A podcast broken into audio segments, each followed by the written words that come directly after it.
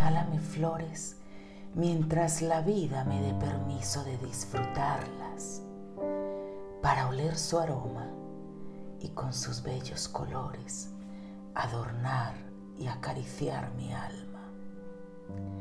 Regálame flores mientras tenga conciencia de cuidar sus frágiles pétalos y regarlas con agua fresca para alimentarlas. Y perdóname, pero es mi corazón el que te habla.